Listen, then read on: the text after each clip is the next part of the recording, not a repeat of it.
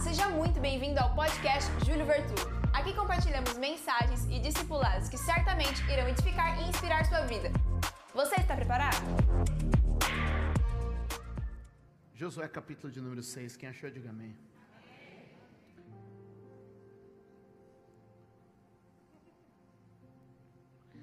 Jericó estava completamente fechada por causa dos israelitas, ninguém saía nem entrava.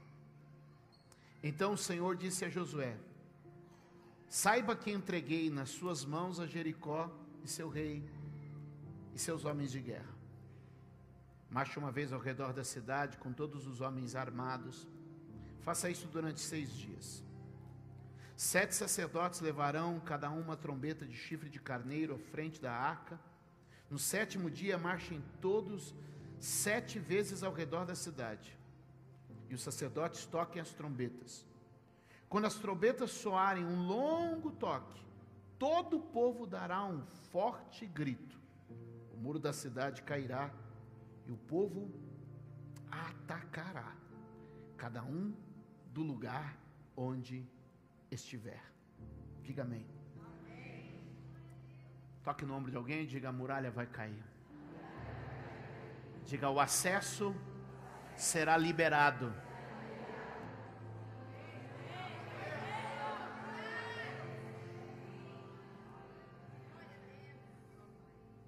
Posso dar uma palavra profética aqui? O que assustou a geração passada não vai assustar você. Onde outros tentaram e pararam, você vai prosseguir e avançar. Onde o inimigo intimidou e amedrontou muitos, você vai se levantar e num grito de vitória vai prevalecer. Diga: esse é o tempo. Essa é a hora. Quantos pode dizer amém, dar um aplauso ao Senhor? Essas são três promessas. Onde a geração passada falhou, você vai avançar. Onde muitos fracassaram, você vai continuar. E onde o diabo criou medo, você vai tomar coragem. Quando eu olho esse texto, eu vejo quatro chaves importantes. Eu quero que você preste atenção e anote cada uma delas. A primeira chave é a chave da realidade. Diga comigo, realidade. De novo, é mais forte. Todo mundo, se quiser vencer, precisa ter um encontro com a tua realidade. Fugir da realidade não é fé, fugir da realidade é ilusão. A fé não nega a realidade, a fé vê além da realidade. A fé contempla a realidade e o que está além dela. Muitas pessoas pensam que viver da fé é viver fora da realidade. E a primeira coisa que você tem que entender é que a primeira chave é a chave da realidade. Enquanto você não tiver um encontro com a tua realidade, tua história não muda. Enquanto você continuar mentindo para você mesmo, enquanto você continuar mentindo para quem está à sua volta, enquanto você ficar negando a tua realidade, quero te dizer, a tua realidade não muda. A primeira coisa que Deus faz com Josué aqui é um choque de realidade. Jericó está rigorosamente fechada. Ninguém entra nem sai. O que, que ele está dizendo? Os homens fortes e grandes de Jericó estão lá. Sua muralha continua intransponível. Sua muralha continua, né, invencível. Sabe qual é a primeira coisa? Choque de realidade. Enquanto você fica mentindo para você mesmo, não assume, não encara, não olha a tua realidade de frente, sua vitória não começa, seu milagre não parte, as coisas não vêm. Sabe, a gente hoje cria realidades. Os filtros, os filtros estão tapeando muita gente. E o problema não é quando o filtro engana quem está do outro lado vendo, o problema é quando o filtro engana quem está postando. Fala Deus, fala Deus, sabe essa? Eu não sei, eu só sei esse pedaço. Mas o problema é que quando a gente começa a colocar filtro que mente para a gente, E a gente começa a fugir, descolar da nossa realidade. E a gente passa o dia inteiro fugindo da realidade, fugindo da realidade. E o Senhor está te dizendo: ei, a realidade pode te ferir, mas não vai te matar. A realidade pode te trazer dor, mas vai te provocar crescimento. O problema é que há muita gente que não quer encarar a realidade. A realidade é que tem uma muralha, ela é intransponível, ela assustou quem teve aqui no passado, mas Deus está te dizendo: encare essa realidade. Fé não nega a realidade, fé vê além, fé olha mais longe. A fé não nega a doença, a fé olha a doença e vê a cura. A fé não nega a crise conjugal, ela vê o problema e vê a restauração. A fé não nega a crise financeira, ela vê o tamanho do buraco e diz assim: há provisão, há caminho, há saída. A fé, ela não nega a depressão, a angústia, a tristeza, o pânico, mas ela diz a esperança, a visão, a sabedoria, a poder de Deus. A fé encara a realidade e profetiza além dela. Levante a mão direita e diga: fé, encara a realidade e profetiza além.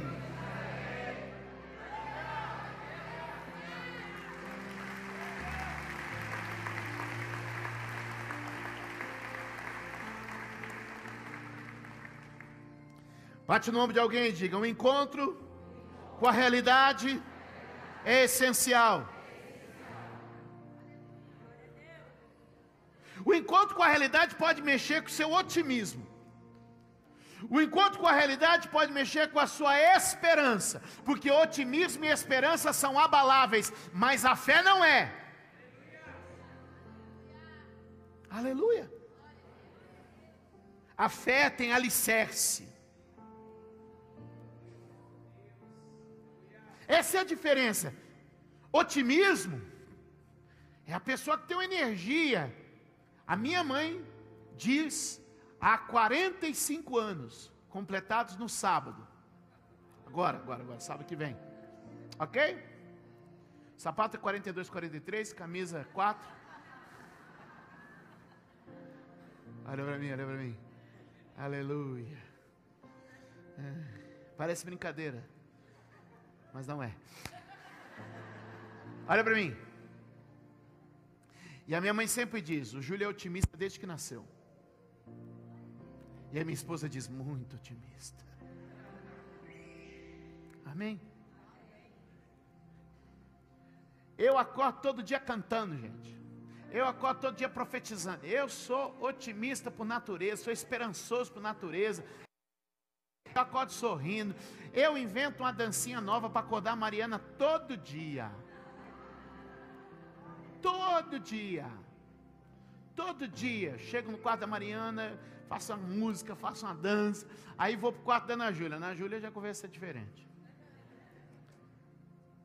Aí eu, eu pego o livro que está na, na, no criado mudo dela, na, na, na cabeceira dela, e aí eu, eu leio com alguma voz diferente. Todo dia, todo dia, todo dia. Sabe por quê? Eu tenho otimismo, eu tenho esperança. Aleluia. Glória a Deus. Mas deixa eu te dizer, otimismo e esperança se abalam. Otimismo e esperança se desgastam. Otimismo e esperança muitas vezes são vulneráveis a ataques. Mas a fé tem uma diferença. A fé, embora ela tenha um sentimento parecido, a diferença da fé é que fé tem alicerce. Porque a fé não parte do próprio homem, a fé parte da palavra, e a palavra é a rocha na qual a gente se apoia. Sopra o vento, corre o rio, vem a tempestade, mas a casa sobre a rocha não se abala. Então tem otimismo, tem esperança, mas cultive fé. Digo em primeira chave, realidade. Podemos para a segunda? Tinha mais umas três coisas para falar da primeira, mas eu estou querendo ir para casa jantar. Tem janta lá? Ela faz assim. Eu não sei se é assim ou se é não. É tipo assim, eu vou dar um jeito. Diga comigo, chave da promessa. Você vai encarar a realidade com fé e vai guiar a sua vida pela promessa. Repete de novo: chave da promessa. Você tem promessa?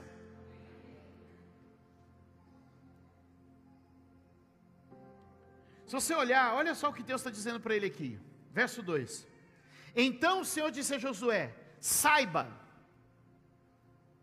promessa não é imaginação, promessa é saber, saiba que entreguei nas suas mãos a Jericó, seu rei e os homens de guerra. Qual que é a segunda chave? Da promessa. Olha, saiba. A realidade traz informação, a promessa traz revelação. Nós estamos indo para outro nível agora.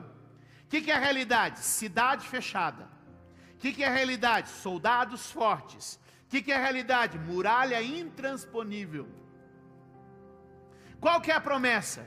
Vai cair a muralha, vai cair o rei, vai cair os valentes.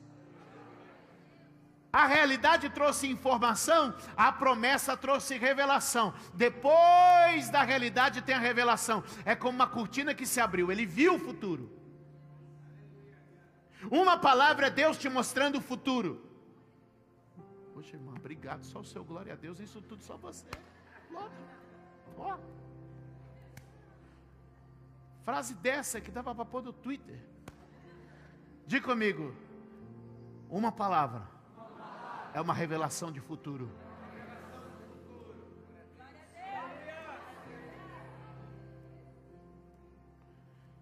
O Walt Disney dizia: se você pode imaginar, você pode realizar.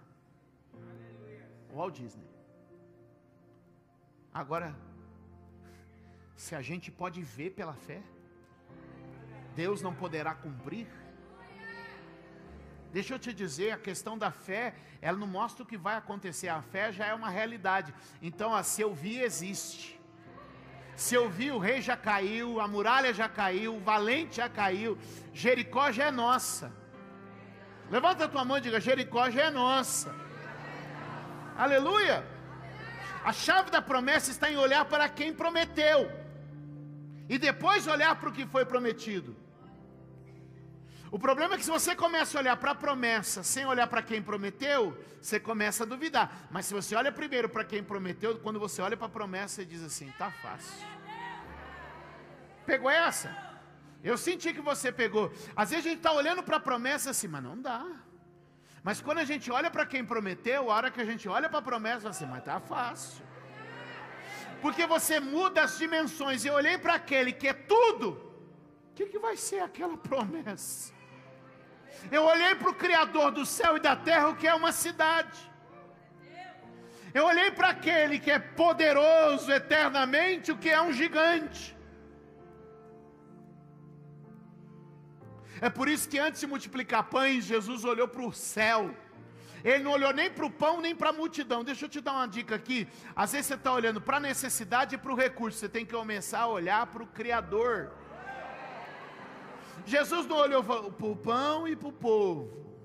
Não, ele olhou para o céu. Porque às vezes você está olhando para a necessidade e para o recurso, e está esquecendo de olhar para aquele que nós dizemos Jeová Jireh, Deus.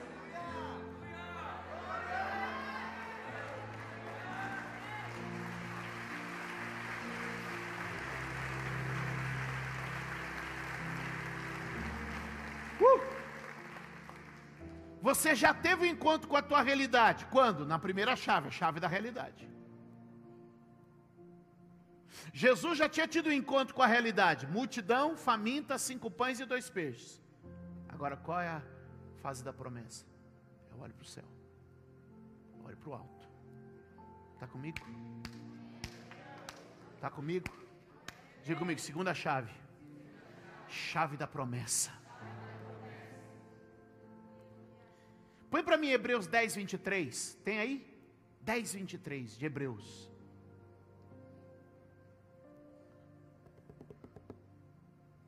Aqui. Lê comigo, igreja, no 3. 1, 2, 3.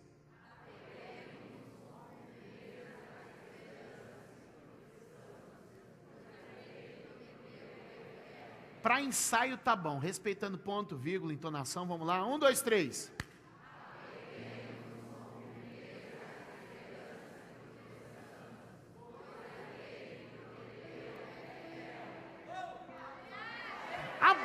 3. abraça a tua promessa e fica com ela. Se apega à tua promessa e não abandona. Por quê? Porque eu não estou olhando para o que foi prometido, eu estou olhando para quem prometeu. Quando eu olho para o que foi prometido, eu vejo as dificuldades. Quando eu olho para aquele que prometeu, eu vejo as possibilidades. Ele pode liberar uma palavra, ele pode enviar um anjo, ele pode levantar uma pessoa, ele pode abrir as janelas do céu, ele pode usar uma mula, ele pode usar uma baleia, ele pode soprar um vento, ele pode mandar carne cair lá no teu quintal, pão chover na tua porta. O que, que eu estou dizendo? Ele pode mandar você levantar, ele pode tirar esse demônio do caminho. Quando eu olho para a promessa, irmão.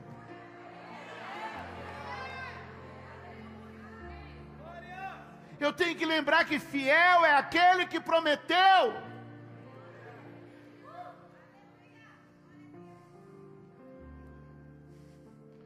Diga comigo, chave da promessa.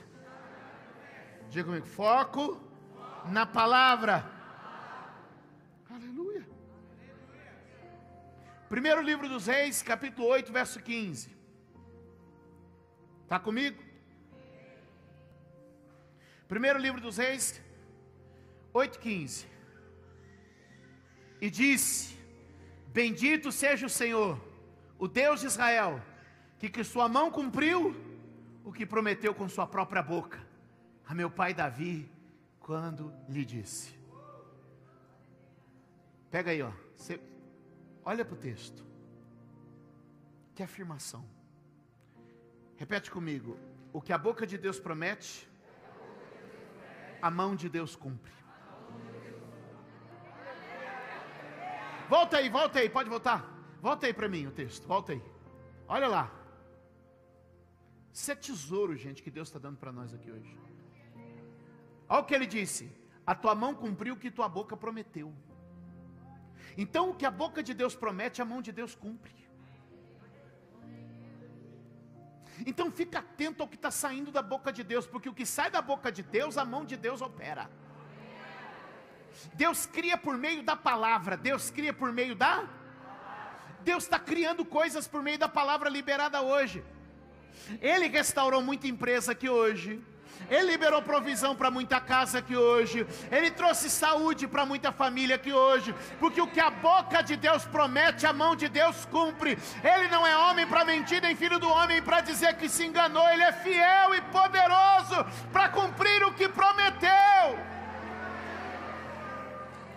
Se Deus está falando, fica na palavra. Se Deus está falando, a segunda chave é a chave da promessa. Eu vou te dar a terra, eu vou te dar Canaã, eu vou te dar, eu vou derrubar Jericó.